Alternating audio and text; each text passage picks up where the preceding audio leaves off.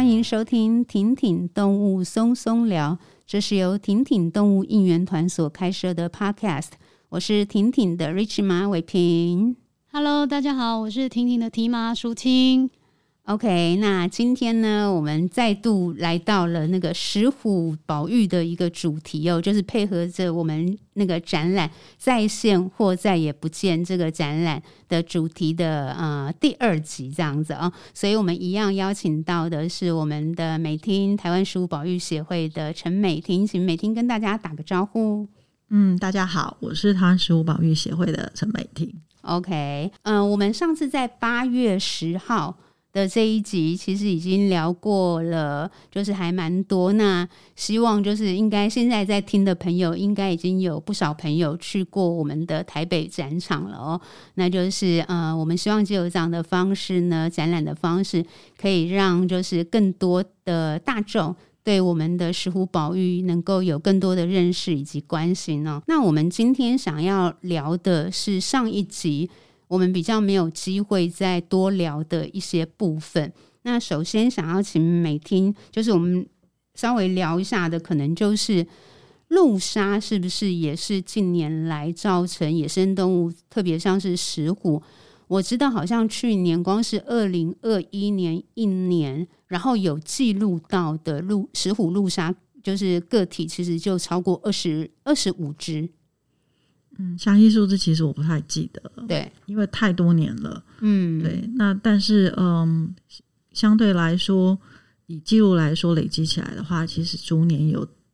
案例有在增加的趋势，这样子。对，那呃，其实路杀对于石虎来说，它是不是最主要的原因？坦白说，我自己觉得不不算是，但是它很容易引起大家的关注，因为毕竟。一只石虎的尸体在路上被发现，那那个光是那个照片，其实就已经很震撼了。好，那相对来说，其实又因为它是濒临绝种的动物，数量很少，所以每一只个体其实都很珍贵。所以即使它不是最主要的一个威胁，但是它对于石虎来说也的族群来说，也是很大的影响。嗯，对，因为刚才我才想说，因为去我刚才讲的二十五是我看资料是去年一年二十五只。可是石虎数量可能也才四百多到六百，那我们取五百好了，那基本上就是百分之五诶，就是一年里面就是这个物种逝去的个体就是五 percent。那我们可以想象跟忍受，如果我们今天台湾两千三百万人，然后有五 percent 是对，这我们大概就会疯掉吧。路杀二十五，乍听很少。可是，如果你以一个只剩下五百只左右，就是四百到六百多的一个族群来讲，哇，它是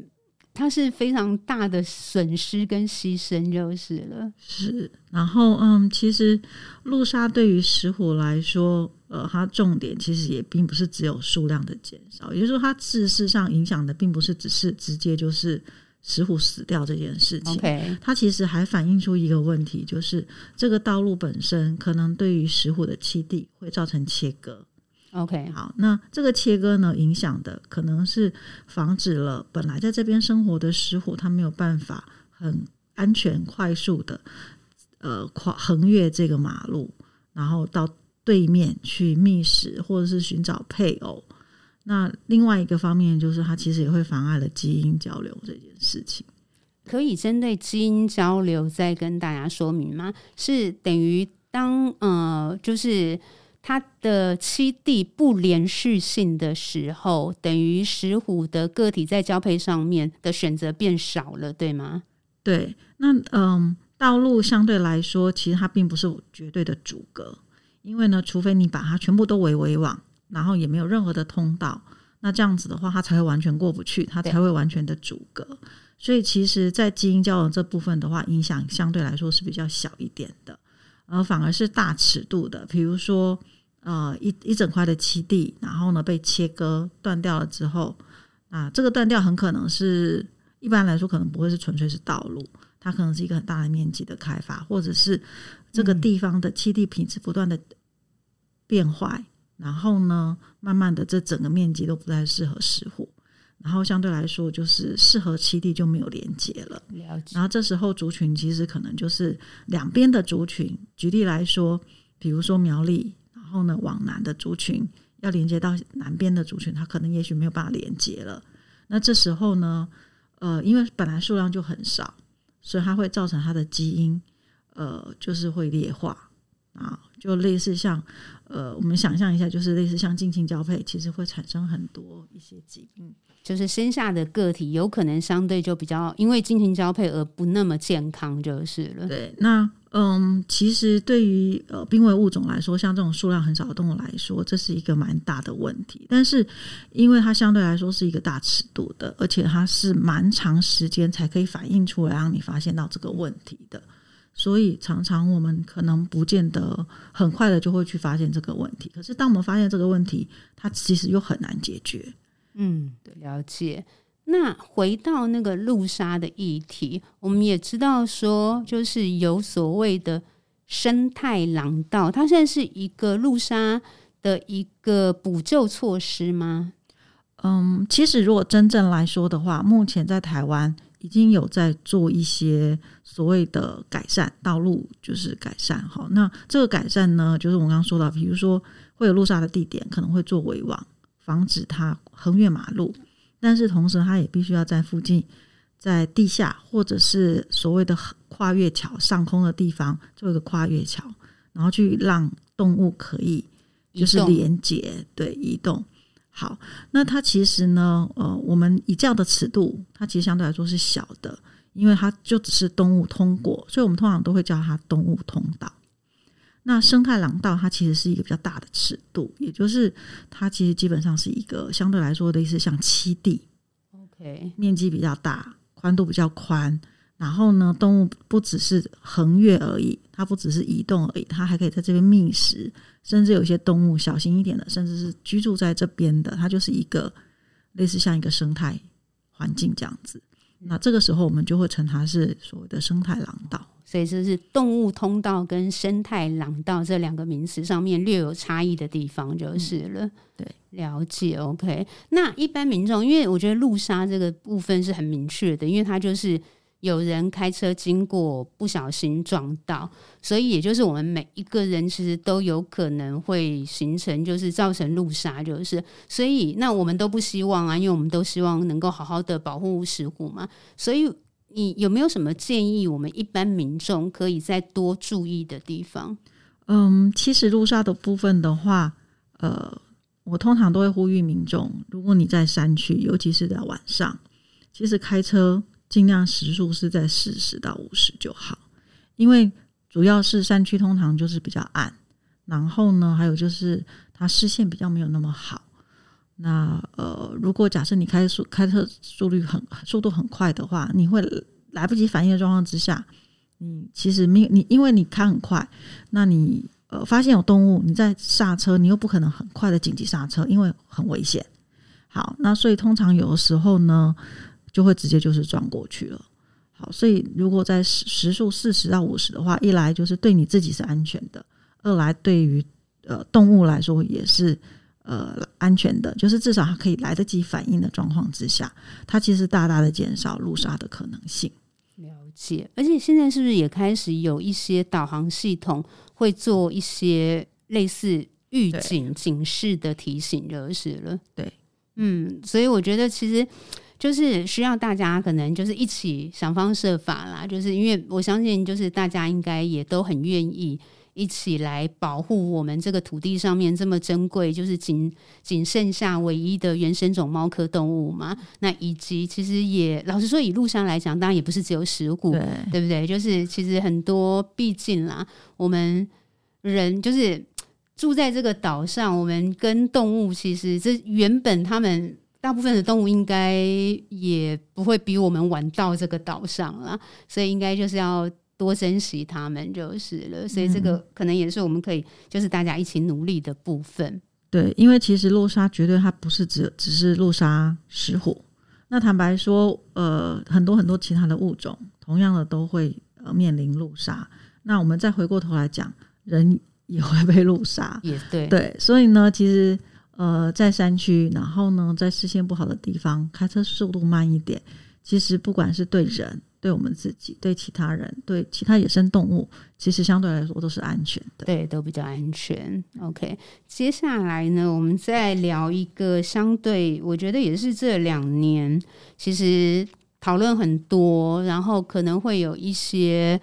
争论，因为毕竟大家关注的点可能会有一点点差异，可是我觉得我们可能也必须要来讨论，跟呃一样去想方设法去面对跟处理的哦，就是关于游荡犬猫对于生态，就是原生动物造成的压力的这个部分，可以请美听先跟我们直接聊一下，在石虎上面是不是也有面对游荡犬只的一个一个威胁的问题？嗯，有。因为呢，其实我们如果从直接的证据，就是呃，我们的自动相机，包括我们在苗栗、在台中，然后比如说像嘉义大学、特神他们在南投做的调查，其实自动相机拍到猫狗的比例，都比许多的其他的野生动物，包括食蟹獴、包括石虎，啊、呃，包括麝香猫这些动物都来得更多。那所以呢，已已经可以看得出来，就是台湾的浅山其实已经呃算是被猫跟狗这样子的外来种很大幅度的侵入了。好，那呃很多民众可能会觉得，嗯，猫跟狗是不是本来就在那边啊？为什么大家要这么的，就是大惊小怪？但是其实呃，他们确实本来不住在浅山，是因为人的关系，他们才进去的。那不管。现在目前这只狗的状态，或者这只猫的状态是，呃，住在那边的人放养的，或者是流浪的。好，但是无论如何，他们其实对于野生动物是有很大的影响。那这影响呢，呃，轻则包括可能，比如说竞争食物。好，那重则的话，应该就是呃疾病传染，尤其是猫跟狗又跟石虎、呃食蟹獴这些食肉目动物的，算是血缘上是相近的。所以他们其实呃传染疾病的机会会更高。好，那嗯，但是其实我们过去之前其实也有关注过，呃，猫跟呃猫跟狗，尤其是呃狗体型比较大一点，它其实对于一些大型的哺乳动物，比如说像山羌，然后或者是呃穿山甲这样的动物，其实是会不会。不要说捕食啦，就是它至少会咬它们。好，那呃，很多民众可能就觉得，那石虎也是食肉目动物啊，那是不是它比较凶啊？所以其实狗咬不到。那坦白说，对于呃一群一只狗要去捕捉到石虎，可能相对来说没有那么容易，不像要抓山羌这么容易。但是呢，想象一下，我之前在做野放训练的时候，其实我就观察到，嗯、像我那时候在追阿兰，那阿兰是怀孕的。你可以明显看得出来，它的活动就没有那么的灵敏，包括它爬树，包括它跳跃的高度，这些其实都是会受到它怀孕的影响。那你再想象一下，它生出来的小石虎，在前面的那一段时间，其实活动能力是没有那么好的状况之下，如果有当地是有呃猫跟狗，好，嗯，我我我我不想特别去指说是流浪狗或者是放养狗啦。但是，就是有猫狗的存在的话，相对来说，他们是可以去猎杀这样子的呃母石虎或者是小石虎的。所以呢，坦白说，我自己觉得，嗯、犬杀这件事情啊、它影响的不是只有三枪或者是穿山穿山甲这一种呃很容易受伤的，即使是石虎这样子的食肉目动物，其实也是会被。呃，伤害的。那更何况这两年其实已经陆陆续续有一些实际的案例出现了。对，就其实就是美婷跟我，我们其实也都很清楚，即即便是包含台湾，就是算是呃，他们关注的对象是以同伴动物为主，或者是至少就是比较是动保法关注的动物。为主的这些动保团体，其实陆续应该也都有跟美婷讨论一些，他们其实也都非常同意生，就是这些生态区，就是野生动物出没的区域，本来就不应该有这些就是人类伴侣动物的存在，就是了。那只是说要怎么样的继续的去让这个问题得以解决。可能一样也是还是需要，我觉得不管是保育单位、动保单位以及两边的主管单位，加上我觉得关键其实还是整体民众啦。就是在面对这个议题的时候，我们可不可以开始学习理解？像刚才美婷讲的，就是可能我相信，就是一般我觉得听婷婷、动物松松聊到现在的朋友，应该已经理解了，因为我们之前跟申敬敏博士。的两集，其实其中有一个部分也聊到蛮多的，因为穿山甲非常的严重，对，穿山甲是更比起石虎，穿山甲是更惨，对，真是更无力无力抗招架就是了。所以这个部分其实也真的，它很困难。其实每天自己都是猫奴，对不对？你都自称为猫奴嘛？你既是爱猫人士，可是你又是一个这么专业的生态人。所以从你的角度，你觉得你要怎么样去分享给就是大众说，我们可以开始怎么学习，去用什么样的立场看待这样的问题？因为你可能一方面又很心，就是我们一方面又很心疼伴侣动物嘛，但是面对生态保育的这个议题，其实它我们必须要理性的去看到问题，而不是躲在就是就是不想不想听到这些东西。我承认我也曾经不太想听啦，就觉得说我。我我觉得我好舍不得，就是再再继续去，就是觉得哦，好像这种就是流浪的伴侣动物也很辛苦，然后我就不太想要听到，就是可能对他们来讲，感觉是一个相对不利的一件事情。我们我单纯这样讲好了，但是我慢慢的学习，必须要去面对。那每天呢？你可以怎么样跟我们分享这个议题？嗯，其实我觉得可以从两个角度切入，一个就是我是生态人。所以呢，其实站在野生动物或生态的立场来说，呃，猫狗它本来就是外来种，它本来就不应该这样在这样子的野外环境里面生存。那更何况它们其实是会造成其他的野生动物的伤亡这件事情哈。然后甚至是比如说包括竞争压力这样子的问题产生。好，所以呢，但是很多可能呃爱猫爱狗的，他们就会觉得啊，你们就只关心野生动物，然后都不关心呃犬猫。但是呢，我如果再从另外一个角度，就是犬猫的角度去切入，我自己其实也并不赞成猫狗在野外，因为呢，我是很常在野外的人，那我其实很常看到猫跟狗在外面，它活下来了，其实没有比较好。我必须很诚实的说，你在外面，然后你看到那些狗，就是呃皮肤病，然后呢中受夹，然后有一顿没一顿的，然后呢就是生病。那甚至可能会遭到人的驱赶。好，那它其实，在野外生存没有那么容易，因为本来就是驯化种，它本来就不是野生动物。好，那当然我也可以说，哎，野生动物其实也是这样生存的。好，那如果这样，我们如果从这个角度切切入的话，你就可以知道，嗯，野生动物它其实就是本来就在野外，所以它这样子活着，我们都觉得没有问题，所以你也没有想过要去喂它这件事。好因为你觉得它本来就应该要自食其力的在野外，那为什么猫跟狗在野外我们就必须要去喂养它？然后你就觉得没有人喂养它就很可怜。好，所以其实也就是说，常常我们就是会用呃不同的不同的的立场或者不同的标准，然后去去切入，然后哦，野生动物就是不可以喂养，然后流浪猫狗就可以喂养。那这这这个这个这个标准就就是很差别待遇哈。那说实在，我就是我本身就是一个非常爱猫的人。那我自己其实也有狗，所以呢，我对于猫跟狗其实是，也就是说，我其实是因为爱猫，然后才开始去爱石虎。所以其实我很能理解那种喜欢猫的人、喜欢狗的人的心情。可是我以呃，也因为这样子呢，我才开始知道说，我更能够理解我在外面看到的猫跟狗的生活的品质其实是非常不好。所以坦白说，我不我不赞成猫跟狗在野外，不单纯只是因为野生动物，其实还包括了我觉得他们值得更好的生活品质。那这个生活品质事实上是，呃，如果我们诚实的说，是人类应该给他的。那但是问题是，确实就是因为人类导致了这些猫跟狗它呃被弃养了，然后被放在外面了，然后呢不当的喂食，然后造成的呃不断的繁殖，然后问题就越来越多。那这些问题都是人类造成的，所以我们要去解决。那如果解决是呃是因是用喂食，然后让它苟延残喘的活下去，然后又去造成其他野生动物的伤亡，那我不觉得这是一个很好的解方。所以呢，我们我们应该想到一个更好、更智慧，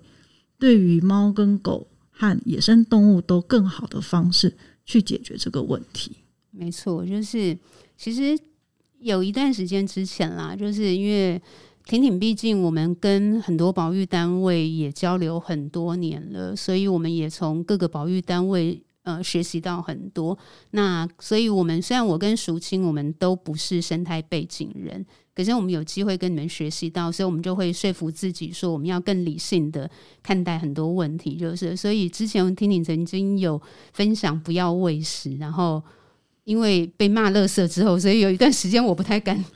提这件事情。但是我觉得刚才美听的分享是很有，就是对我来讲是很有说服力。其实我在就是上那个石虎协会的志工训练的时候，也有看到一些照片跟影片，就是包含就是刚才美听有提到，就是其实犬猫它们在外面生活的状况是很不好的，就是皮肤病很多，然后就是生病了也没有，就是也不可能有人带它看医生嘛。那所以，当我们现在啦，我觉得台湾的整体的那个就是呃伴侣动物的管理，当然我们有很大的检讨空间。但是以目前来讲，假设暂时我们也只能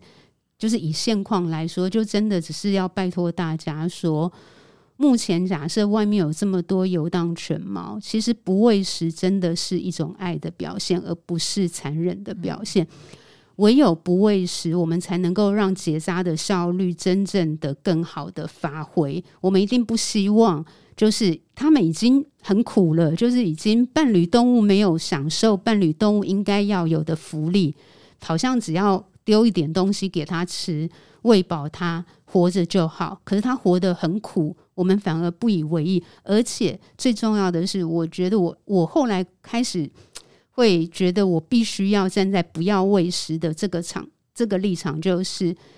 因为我不希望他们很苦的，他们还要代代相传下去，就是继续繁殖下去。可是你那生命都是这样吗？我们如果吃得多，然后我们觉得我们有机会可以生更多，活得下去，我们自然的繁衍力就会比较好嘛。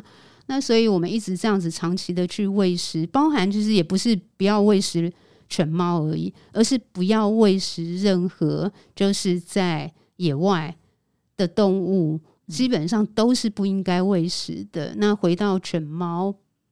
我们要么就应该要负起责任，给它完整的动物福利。那如果在现阶段，却我们。我们明明就是我我自己觉得就是有点把责任甩锅到野生动物去承担。对，其实我自己也是觉得，嗯，虽然有一些呃呃喜欢猫狗的人，他们会说，呃，就是我们其实喂食是因为我们要结扎，然后呢，所以我们结扎了之后呢，然后给它食物，让它可以在外面的好好的活下去。那坦白说，第一个是在我们现在目前其实是没有办法。完全的结扎，很快速的完全的结扎的状况之下，你的喂食其实同样的就提供那些没有结扎的动物繁殖的机会。那这样的族群数量就没有办法真正的减少。然后第二个是，即使是这样子的已经结扎的动物，你去喂食它，可是呢，它们其实会去伤害其他的野生动物。那凭什么？嗯、呃，他们会，大家都会说，呃，就是这一些猫狗其实是人类造成的。好，那同样的，凭什么人类造成的恶果需要让其他野生动物去承担？我觉得这是不公平的。所以呢，我觉得还是会要回过头来去思考，我们怎么样好好的去解决这个问题。呃，就是很好的承担，而不是把这些恶果呃让野生动物去承担。然后呢，我们就只是去满足我们自己觉得啊，我尽了一份心力让你活下去了，这样子。我我其实是比较赞成，就是说，当今天你对于流浪猫狗其实是有爱心的，你想要为他们做一尽一份心力的时候，你确实有很多做法。那你可能觉得喂食是一个做法，可是喂食其实会对野生动物造成伤害。那所以呢，回回过头来，为什么不想一想，如果我把我喂食的这样子的能量去放在我去送养这些流浪猫狗，那也许你送养的个体数是比你喂食的要来的少，没错，但是它不会造成其他野生动物的伤亡，你甚至在减缓这样子的伤亡。那当然，同样还有其他比较更更激烈一点，或者是相对来说可能有更有争议的一些做法。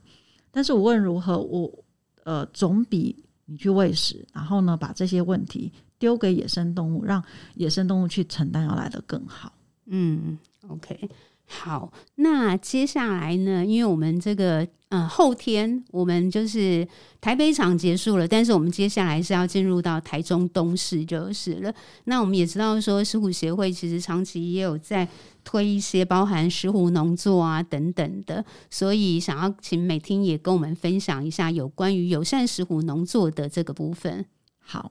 嗯，其实因为我们这几年呃有在东市区就是。呃，协助东市林区管理处，然后进行东市区的石虎的族群调查跟一些相关的生态研究。那所以同时，因为这样，我们知道东市其实是石虎的栖地，所以我们同样这样当然就会希望可以为石虎的栖地，然后做一些事情。所以呢，我们确实也蛮积极的，在东市推一些友善石虎、呃友善栖地的一个农作的推广，这样子。那东势区呢？其实大家众所皆知，它就是一个嗯水果之乡，它是台中的水果之乡，卓兰是苗栗的水果之乡。好，所以呢，东势区其实呃有很大面积的果园。那对于石虎来说呢，呃，我自己倒是觉得果园其实也对石虎来说也是可以去觅食的。它会是一个是不是最适合？我不敢说，但是。呃，如果假设是要让让人跟野生动物可以共存的话，它确实是一个可以选择的选项。好，那所以呢，怎么样让这些地方果园呢，对于石虎来说是呃有一个变成更更好的栖地品质，我觉得是很重要的。好，那嗯、其实大可能有关心这样子的议题的人，其实都知道，大家在推友善。环境的农作，其实一方面是为了野生动物的栖地品质更好，一方面也是为了人类吃到的呃食物品质更好，所以它其实是双赢的。好，那甚至对于农民来说，他应该也可以卖到更好的价钱，所以呢，应该是算三三赢哈，甚至是多赢的状况。所以我们其实，在东市呢，就是比较努力的想要去跟呃。当地的一些农民，然后呢，去推鼓励他们，就是尽量的少用农药，然后呢，不要用除草剂。那坦白说，嗯，阻力还也不是不算阻力，就是呃门槛还蛮高的。就是毕竟跟过去我们在推十五米不一样，米的呃。做做友善的门槛相对来说是比较低的，因为它一年它可以有两收甚至三收。然后呢，呃，它相对来说，呃，如果不用药的，对于农作的影响相对来说是没有像果水果这么严重的。所以呢，水果呢，其实相对来说，如果你希望它的长得漂亮、长得好，然后呢，没有病虫害，其实你要用的药是是非常多的。好，那这个部分其实坦白说了，我自己在推友善农作，我觉得我们除了一方面去呃说服农民、改变农民的观念之外，我觉得消费者的观念也很重要。今天呃，农民就算他愿意。支持就是少用农药，可是它如果生产出来的水果丑一点，或者是比较不甜一点哦，我觉得会不会不甜，我倒是没有特别研究，因为其实我自己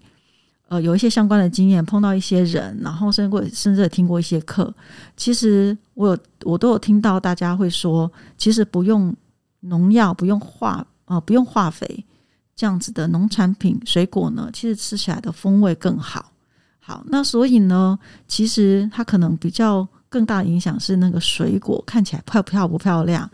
然后还有就是它的呃，因为没有啊、呃、有病虫害的话，它水果的产量就会更低。好，那所以呢，其实对农民来说，就是等于是他在成本上、销售上，可能他会碰到一些瓶颈。所以消费者愿不愿意去支持，相对来说就是重要的。对，所以我们其实，在东市呢，试着想要去跟农民就是推广这样子的观念，友善农作的观念。那当然也希望呃，透过一些支持，然后呢，让他们能够更有能量的去往这样子的一个友善农作的方向去前进。了解，那所以这个时候就要那个赶快呼喊大家，就是后天我们那个东市场，呃，台中东市场次的展览开始之后，那一样就是大家如果想要，如果之前已经听过了，呃，也看过展览的，当然没有问题。但是假设你之前还没有听过我们的，就是八月十号上架。的那一集，它有完整介绍我们这一次展览有哪些石虎的故事，那包含就是它延伸出来的议题，像我们上一集其实聊蛮多，像是光电厂开发等等的这些这些议题，但是。台中场这一场呢，我们针对友善石虎农作，其实是会有一个更完整的介绍。那我们也希望借由这一个场次呢，就是大家如果有来看，那可能就会看到一些，就是实际上就是有哪些可能呃农友的品牌是在支持就是这件事情的。大家到时候呢，请就是在现场记得一定要记录下来，然后我们真的是要用新台币来就是支持他们，就是多选择像刚。才美婷讲的，就是我们也要那个消费者也要去多支持这些农友。那当农友被支持了，他就会更愿意做这件事情嘛。人家也要，人家的生计也是要顾的，就是了。对，所以这个也是我们东市场的特特色，就是就是大家一起来支持这个部分就是了。哦，那还有什么其他的部分是我们大众可以为石湖宝玉一起贡献的一己之力呢？其实我觉得。目前我自己的经验上来说，像我们刚刚提到的友善的呃农友善环境的农作，其实就是一个很好的支持。那这个支持就是不只对生态好，对食物好，对我们自己也好，对农民也好哈。所以这个部分倒是我觉得是大家可以努力的用心态币去支持的。那另外一个呢，我自己觉得像我们协会在推的呃一些，比如说像鸡舍改善。这些是那种可以用实际行动去做，而且它其实不太花你太多的力气。那这样的活动其实是可以去让你尽一份心力的。那另外有一个部分，其实相对来说是我自己，我们自己协会在推的时候，其实是觉得很吃力的，也就是呃，公民参与环境议题的部分是比较吃力的。那怎么说呢？其实呃。刚刚伟平其实也有提到，就是苗栗或者是石虎的七地，其实开发案件非常的多，不管是大面积的需要环评的案件，或者是光电案场，或者是甚至像最近大家在关注的水环境案，是这样子的案子哦。其实数量非常的多。那这些案件呢，其实相对来说，不管是环评案或者是光电案，其实如都是有审查机制的。那这些委员其实相对来说也不是说不努力，可是呢，常常会受限于一些，譬如说地方政府，他们就是如果假设他是支持开发的，那他们在投票的时候，相对来说可以用比较多数的优势去决定这个案件是不是通过。那苗栗最近的呃几个案子，基本上就是这样子的操作模式哈。所以其实相对来说，就会变成需要更多的民众，然后去支持，也是声量要出来，让他们知道说，呃，石虎是有人挺的。那这样子的话呢，他们才会有压力，觉得他不可以呃随随便便的，就是呃违反一些嗯、程序，然后去做一些不好的决策。那嗯。我我其实还蛮理解，就是民众其实要去参与公公共议题这件事情，其实是很吃力的。为什么？因为其实大家都有工作，然后呢，台湾的环境议题这么的多，啊，关心真的是关心。我自己本身就是这样，我我光在做石虎保育，所以其实其他的环境议题，我其实真的也没有太多的时间可以去参与，只能挑几件我自己觉得可能相对来说。有相关，或者是我自己觉得我心理上还可以去负荷的，然后去参与。那所以呢，其实对于一般民众来说，我觉得你要他去参与所有的环环境议题，其实都蛮难的。但是我相信，如果假设你可以呃针对几个物种或是几种议题，然后呢投入心力，比如说我们协会就是石虎保育协会，所以其实我们关心的就是石虎栖地上的所有相对应的各种的开发案。那所以如果假设大家嗯觉得可以，就是他大家觉得关心石虎。那就是尽量的多来看看我们协会的粉丝也。那这时候，其实我们这里面会提供很多很多相对的资讯。那花一点时间看一看贴文里面提供的资讯，那对案件有一些，因为其实我们都会帮大家整理好资料，那你就会对这个议题有一些了解。那尤其又基于对于我们协会应该是可以信任的状态之下，呃，我们提出来的议题。那在你经过你的了解，看的贴文相对的了解之后，你觉得我们提出来的是你支持的，那我们需要一些大家提供一些声量，或是支持，或是联署相对应的一些呃措施之后呢，大家就可以呃贡献自己的力量，然后呢来做这些事情，然后让嗯、无论是委员或者是部公部门。可以知道说，其实很多人在关心，那这时候呢，这些案件才有可能会被更重视。好，那这个就是真的，就请大家就是我们那个台湾石虎保育协会的粉砖追起来哦。那我们。已经大概算是，我相信有听的这些朋友们啊、伙伴们，就是我们大概已经是台湾，就是相对很关心动物、关心就是这些保育议题的朋友，我们就在我们能力范围之内，我们尽量的，就是去相挺这些专业的保育单位，然后成为就是，嗯、我觉得刚刚美听说的很好，就是我们基本上就是像。嗯，协会也不是要大家盲从就是了，而是协会会去把很多资料整理出来，然后给提供给大家。那大家还是要去阅读，然后自己去做一些了解、分析、判断。然后如果说我们觉得在理念上面就是是一致的，那在我们可能的状况之下呢，我们也可以尽量的，就是给予，就是一起站出来，成为那个那个音量就是了。那。让让就是这些，嗯，算是开发案吧，能够理解说，就是石虎也是有人挺的，野生动物也是有人挺的，这样子就是的。哦、嗯。对，然后其实我也还想要更呼吁大家，就是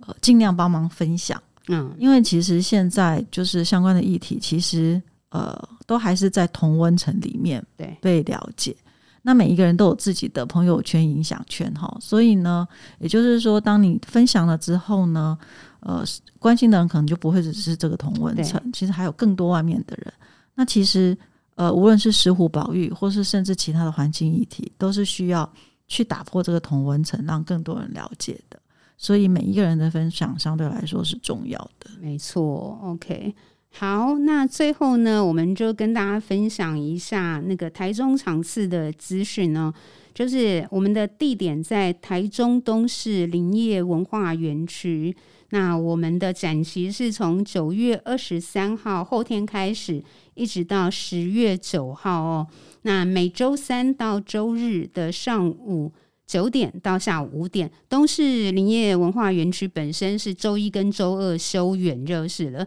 所以除了一二之外，其他的五天，大家上午九点到下午五点都可以去参观。现场一样会有石虎协会安排的职工人员在现场进行一些，就是如果你们有一些咨询，都可以跟他们做一些询问哦。那。后续其实，在十月到十一月份，我们这个日期后续在石虎协会的粉砖也都会公告。其实，在苗栗。当地我们也会有第三场次就是了。那更详细的资讯呢，就留待就是请大家到时候在粉砖上面观看就是了。那这一次我们是不是也特别邀请到台中的呃东市东市林区管理处东市林区管理处，OK，也特别给予我们这次活动就是一些呃协协助跟补助的部分就是了，也要特别感谢这样子。好哦，那美听最后还要跟大家讲讲什么话吗？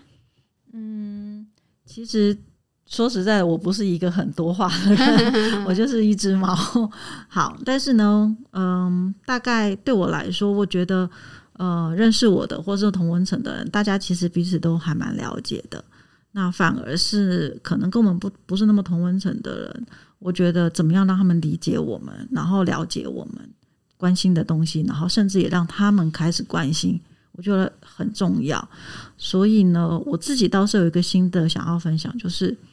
嗯，我过去对于很多事情，我其实要求的是比较高的，也就是我总是会希望我们可以做到九十分、一百分。